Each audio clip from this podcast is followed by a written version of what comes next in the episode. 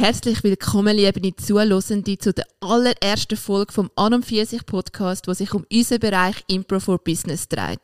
Sprich, der Bereich, wo wir mit der Improvisation als Methode Teams, Einzelpersonen und ganze Organisationen coachen und weiterbringen. Der Podcast da, der hat bis jetzt weder einen Namen, nur einen Jingle, sondern ist mit ganz viel Impro-Spirit entstanden.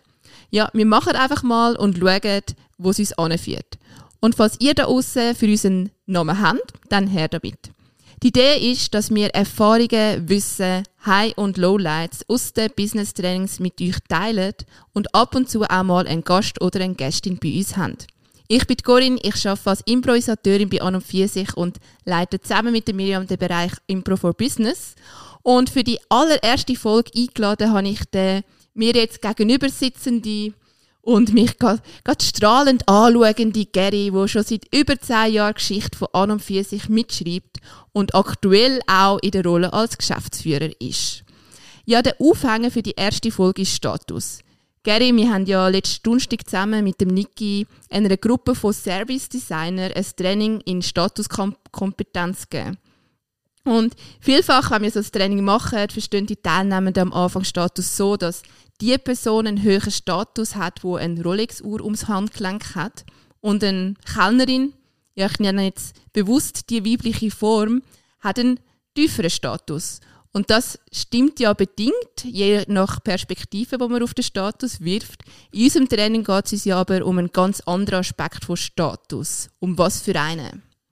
Äh, erstmal Hallo auch von meiner Seite. Ich freue mich sehr, der erste Gast in diesem Podcast zu sein. Ich hoffe nicht das letzte Mal. Das ähm, sehen wir noch. Ja, kommt drauf an, wie stark mein Status am Ende dieses Gesprächs gefallen mhm. oder gesunken ist.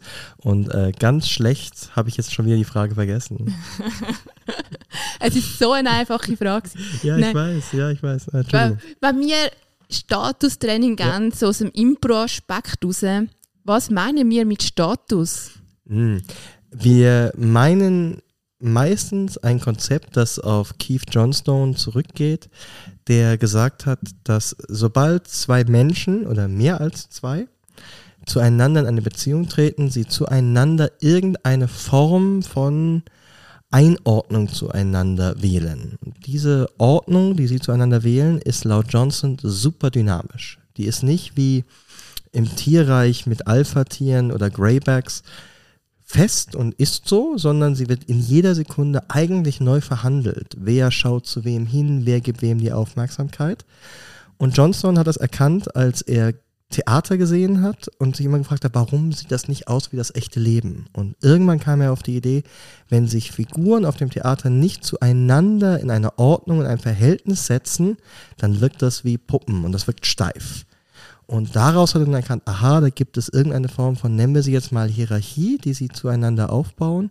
Und dann hat er entdeckt, dass er das auch in der Welt draußen zwischen Menschen dauernd sieht. Dass Menschen immer wieder jede Sekunde neu eine Verhandlung ausführen, wer ist jetzt gerade die etwas dominantere, wer ist die folgende, wer ist die auslösende Person. Und du merkst ja vielleicht, dass ich viele verschiedene Worte benutze, weil mir gefällt weder eines der anderen. Man ist nicht nur dominant oder nicht nur hierarchisch. Es sind viele verschiedene Komponenten, die den Status machen. Und zu deinem Beispiel, der Mann mit der Rolex-Uhr möchte ein Signal senden. Er möchte das Signal mhm. senden, vielleicht, ich habe Geld, ich gehöre zu einer gewissen sozialen Kaste und das gibt einem oft auch von der Gesellschaft einen gewissen Status. Und die Bedienung oder die, die Kellnerin, von der du gesprochen hast, die braucht auch ein bisschen den tieferen Status, damit wir das auch akzeptieren können, dass sie uns Essen bringt. Man, wir können auch ganz oft in der Gesellschaft von verschiedenen Statuspositionen verschiedene Dinge akzeptieren. Gleichzeitig ändert sich der Status der Kellnerin schlagartig, wenn sie mit einer heißen Tasse Schoki über deinem Schoß hantiert, dann wird ihr Status auch mal wieder ganz, ganz hoch. Und wo spielt dann im Business, also im Berufsalltag, ja. Status eine Rolle?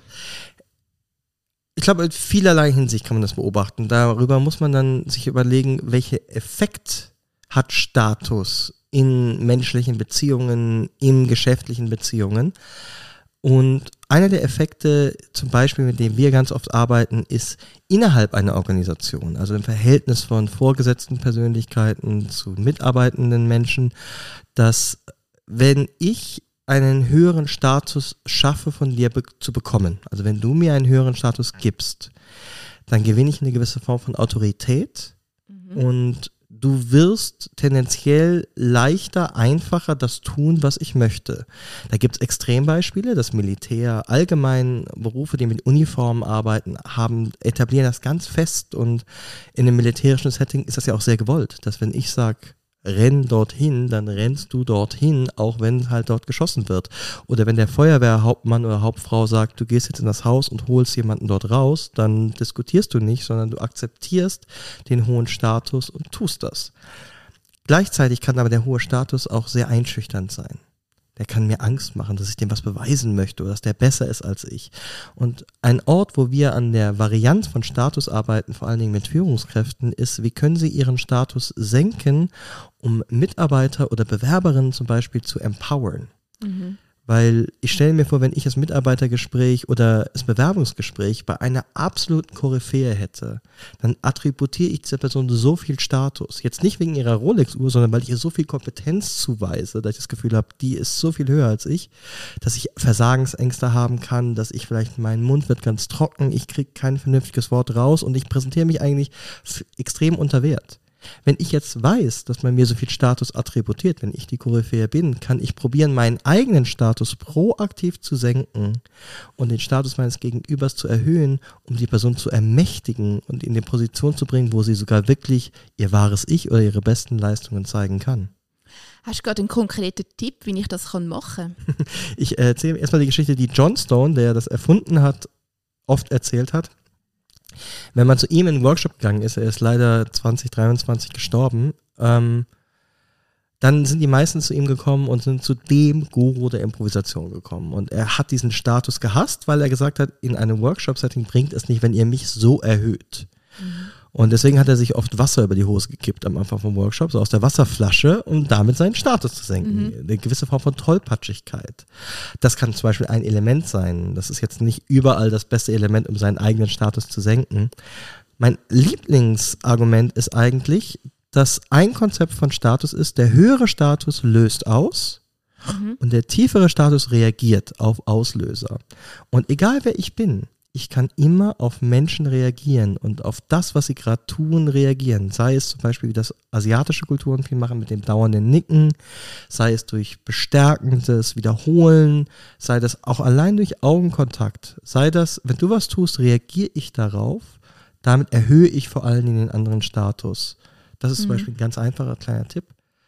Und überlege sich immer, kommt jemand anderes in meinen Raum?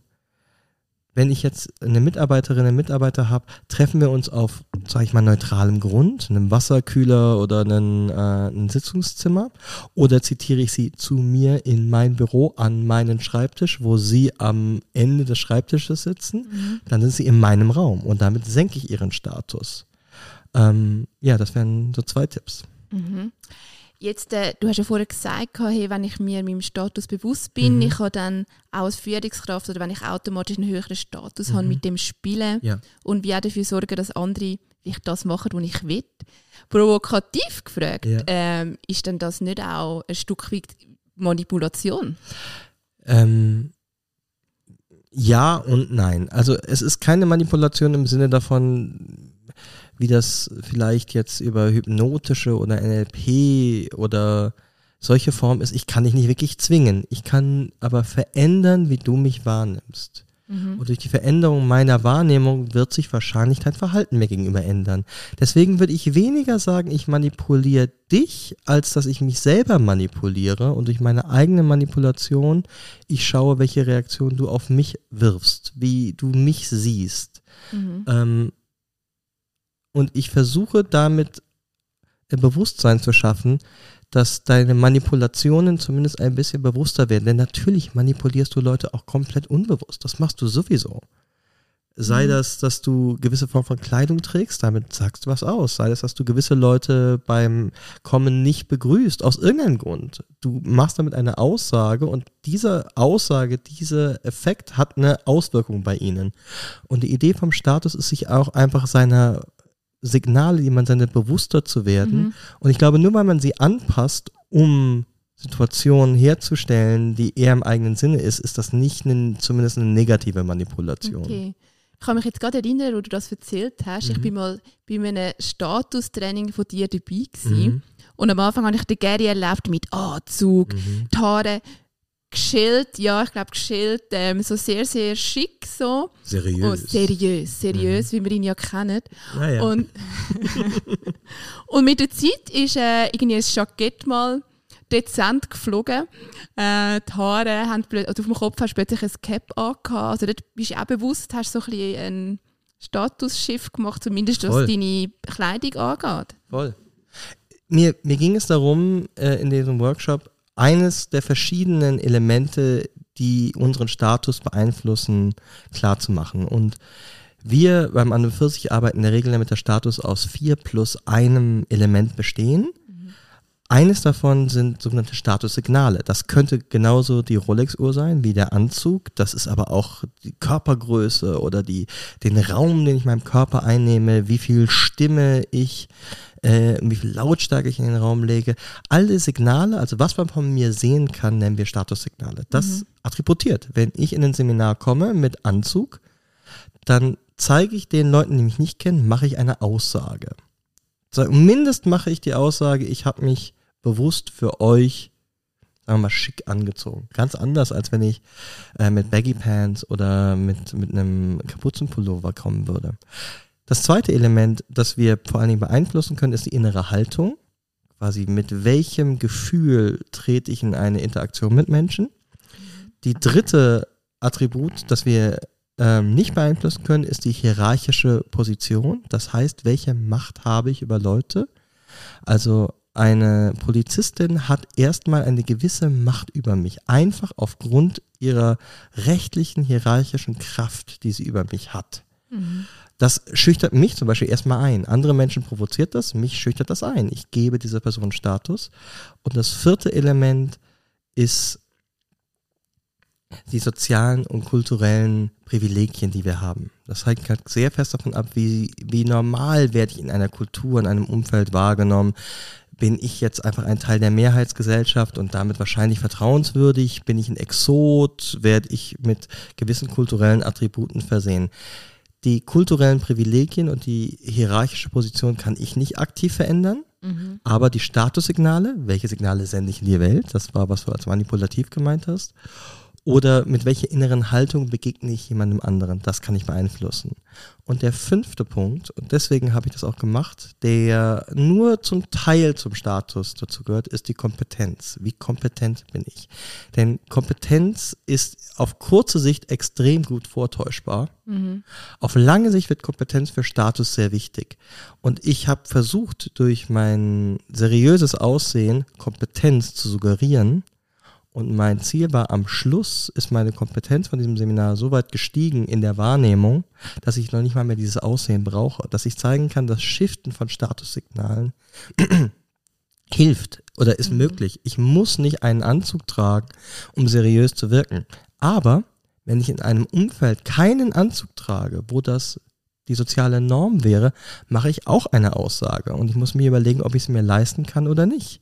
Man stelle sich zum Beispiel vor, ein sehr beliebtes ähm, Beispiel für Status für mich ist immer die Queen von England gewesen. Und wenn man zur Audienz von der Queen in Baggy Pants und Kapuzenpulli gehen würde, ich wäre das total inakzeptabel. Ich würde mich so im Status falsch verhalten, ich würde wahrscheinlich ausgeschlossen werden. Ich könnte mir aber jetzt Leute vorstellen, die das könnten, je nachdem halt, welche Position sie dort haben. Und das war die Idee. Ja, äußerliche Kleidungsmerkmale helfen, dass wir andere Menschen einordnen können. Und ich habe es vorhin schon mal angedeutet. Statussignale senden wir, aber Status wird uns gegeben. Ich bin nicht ein höherer Status, weil ich das gerne will. Man siehe John, Donald J. Trump in der Klassisches europäischen Welt. Der wollte einen sehr hohen Status haben, aber er hat ihn ganz oft nicht bekommen. sondern den Status wird uns gegeben, aber wir senden Signale, aufgrund dessen uns höhere oder tiefere Stati gegeben werden. Mhm.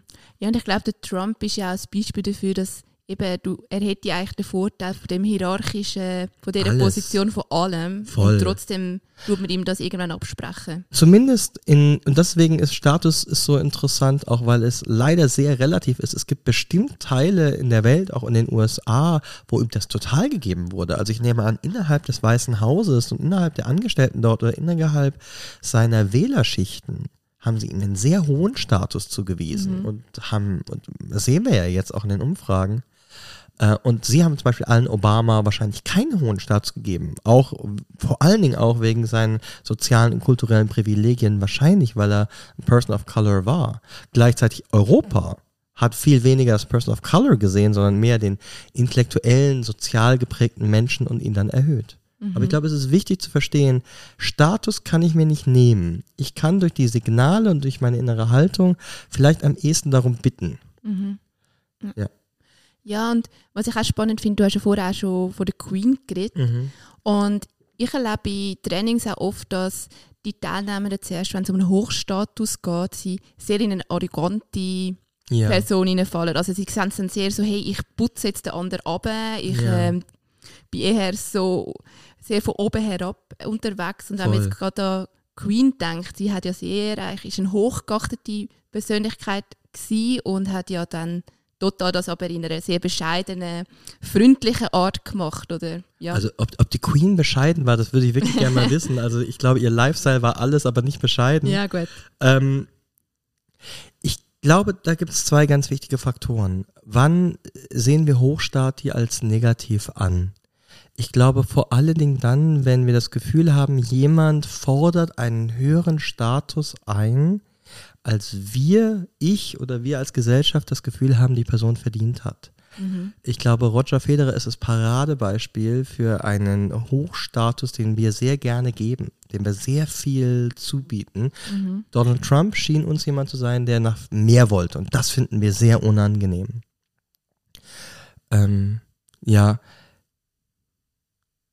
ich glaube, auch die Schweizer Gesellschaft insbesondere tendiert zur Bescheidenheit und äh, tendiert kulturell, gesellschaftlich zum Understatement, weswegen wir eher zum tieferen Status neigen. Oder warum ich sagen würde, in der Schweizer Kultur werden Menschen geliebt, die sich unterhalb ihres eigenen Statuses geben.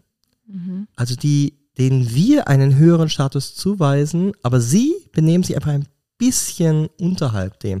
Ich finde eben wieder Roger Federer war ein sehr, sehr schönes Beispiel, dass er es immer geschafft hat, ich weiß es nicht, ob er einer der reichsten Menschen der Schweiz, aber er ist ein sehr reicher Mensch in der Schweiz, der sehr viele Möglichkeiten und sehr viele Privilegien hat und dauernd mit Preisen überschüttet wird. Und trotzdem hatten wir immer das Gefühl, der ist gar nicht so. Der kriegt eigentlich mehr, als er verdient und mehr, als er will. Nein, er kriegt, er kriegt mehr, als er möchte. Andere Kulturkreise feiern andere Dinge. Ähm, Also wenn man zum Beispiel für die Menschen, die Fußball mögen, wenn man sich große Fußballstars wie Ronaldo anschaut, der attributiert was genau das Gegenteil. Der attributiert nicht dieses ich äh, Bescheidenheit, sondern ich kämpfe dafür. Das ist mein, das habe ich verdient. Ich habe das verdient. Und es gibt Kulturkreise und innerhalb auch der Schweiz, die das als bewundernswert ansehen. Jemanden, der das geschafft hat, der das auch zeigen kann, der was erreicht hat. Dort gibt's dann, wird der höhere Status mehr wertgeschätzt als die Person, die sich selbst eher tiefer einsetzt. Deswegen, das Spannende ist, sich da auch eine große Bewusstsein über die Kulturkreise, mit denen man interagiert, ähm, zu machen ich als Deutscher, der vor 20 Jahren in die Schweiz gekommen ist, habe das natürlich direkt erleben dürfen. Denn ich würde sagen, die deutsche Kommunikationskultur, die für uns im, im normalen Range ist, wird in der Schweiz als zu hoch angesehen. Wir sind ein bisschen zu forsch mit unseren Meinungen, wir sind ein bisschen zu laut, wir sind ein bisschen zu direkt in unserer Sprache. Und all das sind eigentlich in der Konversation raumgreifende Elemente. Und raumgreifend wird als Hochstatus in der Regel interpretiert. Und deswegen wirst du von der Schweizer Ges- Gesellschaft, zumindest war das vor 20 Jahren so, relativ schnell abgelehnt oder als ein arroganter Deutscher bezeichnet. Und ich als Deutscher kann leider nicht die Schweizer Gesellschaft ändern und wollte das auch nicht, Mhm. aber ich kann das lernen und mich quasi den, dem, der Tonlage oder der Lautstärke, die hier Normalität hochrotativ bildet, anpassen. Und ich glaube, so kann man auch als Deutscher in der Schweiz sehr glücklich werden. Uh, so haben wir so einen Tipp für euch Deutschen gegeben. Ähm, Macht ein Statusseminar und übt euren Status ein bisschen zu senken, respektive um ein bisschen weniger Status zu bitten. ja, ich glaube, also das ist ja wirklich bei unserem Training auch ein Haupt- oder einer von den Aspekten, dass man auch mehr erfährt über den Status, wo man natürlich drinnen ist, wo man so in der Ja. Komfortzone ist. Ja. Und ich habe auch oder gelesen, dass von zehn Leuten ist das jemand, der natürlich im Hochstatus ist und sonst sind die Leute tendenziell bei uns mehr im Tiefstatus drin. Ist das, ist das die Quelle, die quasi sich auf Europa und die Schweiz bezieht? Oder? Mhm. Ja. Ja. Ja. Und was wir ja dann auch trainieren, ist eben so das, das Statusspiel, das du Mhm. schon auch angesprochen hast. Wir machen ja sehr viele Übungen, zum Teil auch, zum Teil auch Laborsituationen.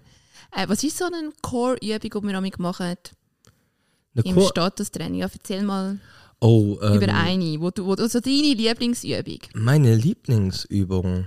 Eieiei.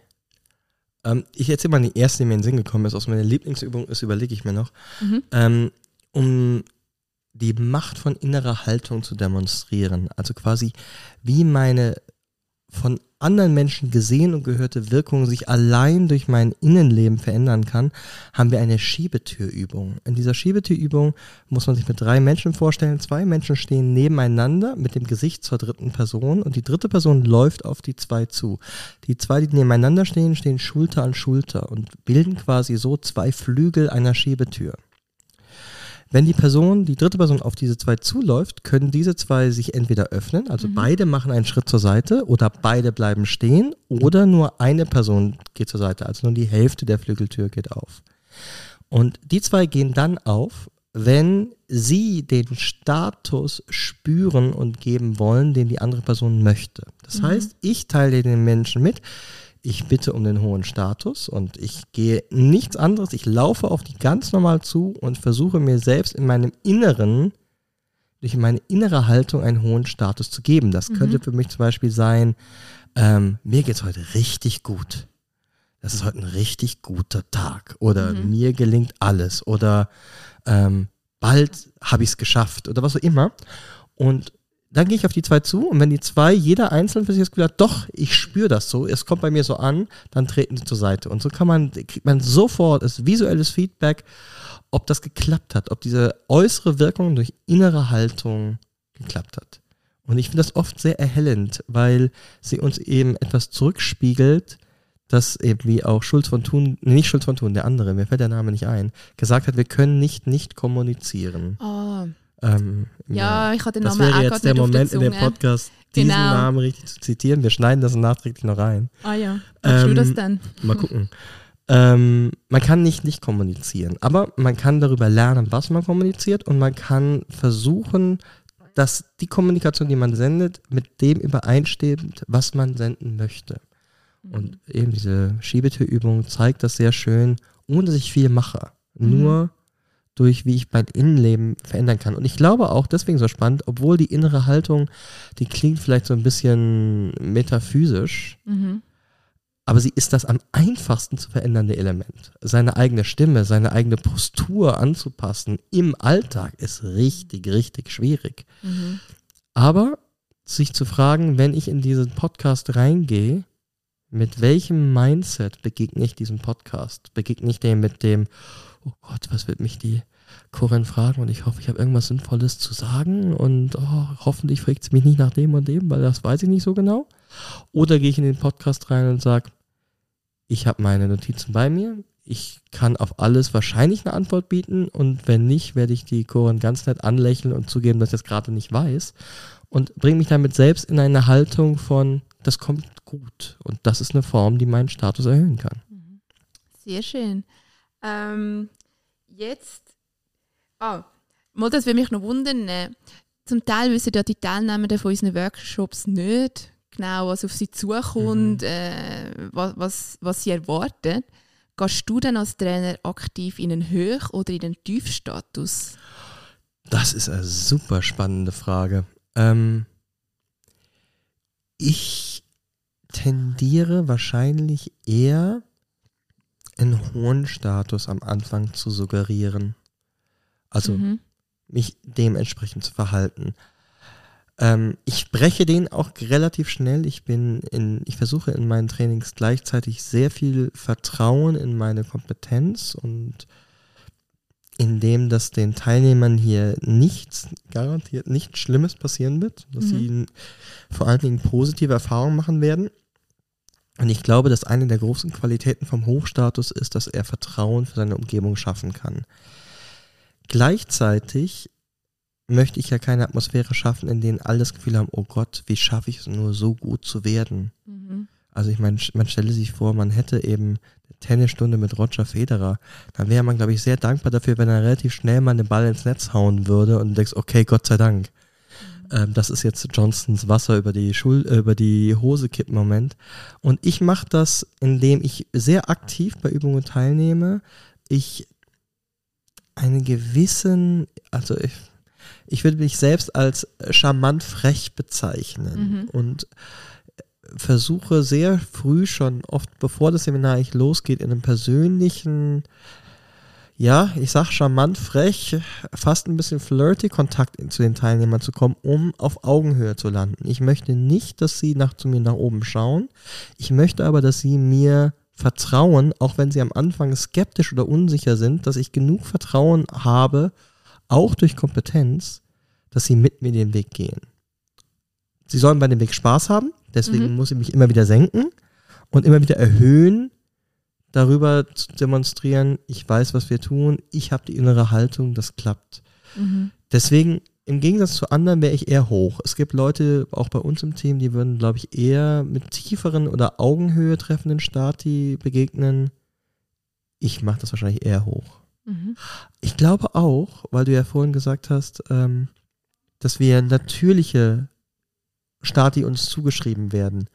Und auch wenn ich mich selbst gar nicht als so hohen Status empfinde, erfahre ich, dass er mir oft zugewiesen wird. Ich werde, ich werde schnell als jemanden ausgewählt, der doch jetzt für die anderen präsentieren soll. Oder ich kann auch schnell als Täter ausgewählt werden. Und das sind so ein Mhm. bisschen die Schattenseiten von jemandem, dem man relativ leicht den hohen Status zuweist. Und ich glaube, da nicht gegen anzukämpfen für mich, sondern eigentlich aus der Not eine Tugend zu machen.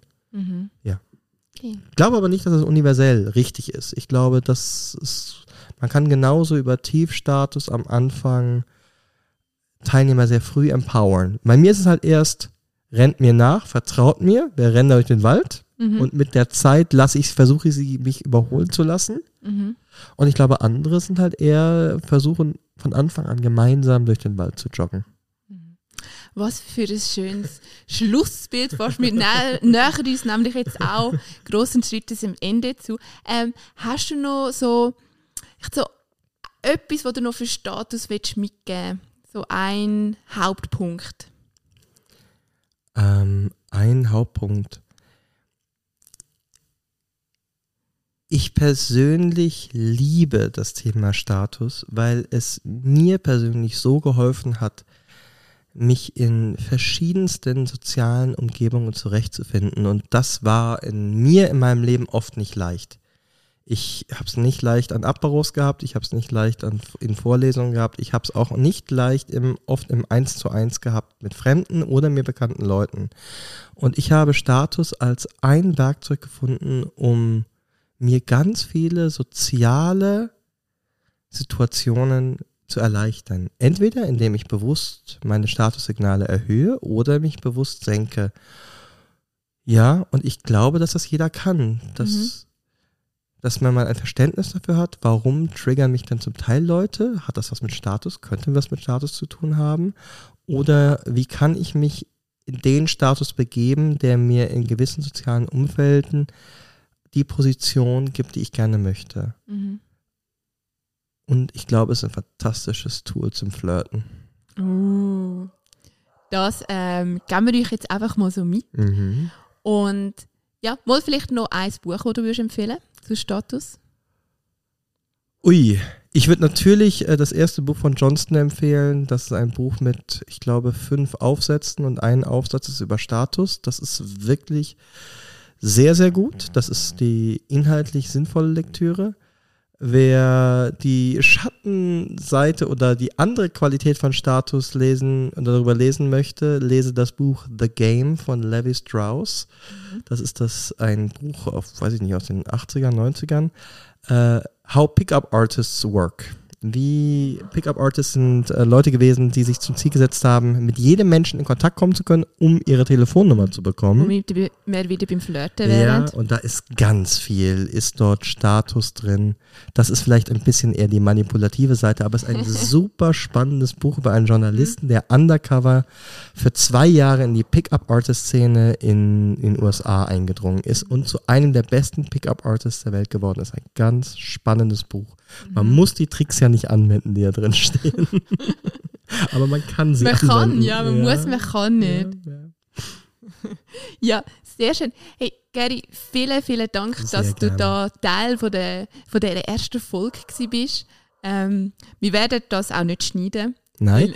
Weil A, wir sind zu faul und B, wir haben gar keine Zeit. Und C, werdet ihr daran merken können, dass äh, mein Hund gerade gekommen ist und er bellt mhm. fern im Hintergrund und ich frage mich die ganze Zeit, ob man das wohl hört. Das ist jetzt so ein bisschen meine Statusangst, ob mhm. unser Status von dem Podcast sinkt. Oh, wir jetzt gerade in einem Tiefstatus-Podcast sind. Weil wir das Hundegebälle nicht ja. verhindern können. Aber ist okay, hey, manchmal muss mein Hund bellen. Du, das, das stimmen wir jetzt drüber. Einfach so. Hey, ja, und äh, euch da außen vielen Dank, dass ihr zugeschaut geschaltet haben. Und wer auch immer eben eine Idee für einen Namen oder einen Jingle hat, kann uns das melden. Auch wenn ihr Feedback habt, ähm, freuen wir uns darüber, ob live in Person oder über irgendeinen Kanal, den ihr findet, wo ihr uns könnt kontaktieren könnt. Und damit ähm, geht raus, probiert mit Status aus und wenn ihr noch mehr darüber erfahren oder das auch gerade praktisch anwenden, dann kommt zu uns in ein Seminar. Wir bieten das an, äh, Statusspiel statt Statuskampf. Der Gerig sieht aus, als würde er noch etwas sagen Vielen Dank, Corinne. Das hast du ganz toll gemacht. Danke. Bis bald.